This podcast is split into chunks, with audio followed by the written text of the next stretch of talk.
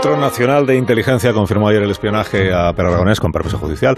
El gobierno no cuestiona que hubiera motivos para espiarle, pero sostiene que no estuvo al tanto de esta acción. El independentismo lo que dice es que esto dinamita el diálogo para la solución del llamado conflicto político en Cataluña.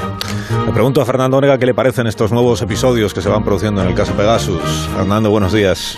Muy buenos días, Alsina. Pues me parece que todo se embrolla todavía un poco más. Cada día tiene su afán y cada escándalo su nueva emoción.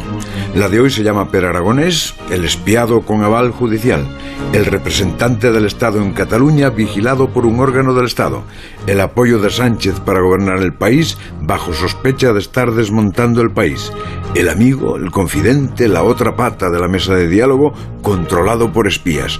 Dice el gobierno que no se había enterado, como Felipe González se enteró de Filesa por la prensa. El CNI es el órgano evangélico que consigue que la mano izquierda no se entere de qué hace la mano derecha. Los 3.000 funcionarios del centro de inteligencia miran, oyen, apuntan, escriben, pero sus informes no llegan a ningún sitio.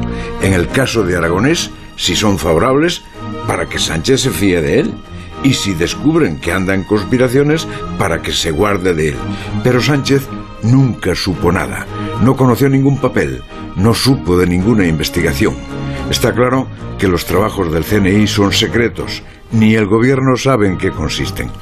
Es todo tan extraño, por no decir inverosímil, para no cabrear a Bolaños, que no digo que vaya a terminar mal, pero se encamina hacia un final intrigante, tan intrigante que ignoramos si se ha muerto la mesa de diálogo, si se ha roto la legislatura, si volvemos a las andadas independentistas o si todo es una conjura de las meigas para cederle paso a Fijo.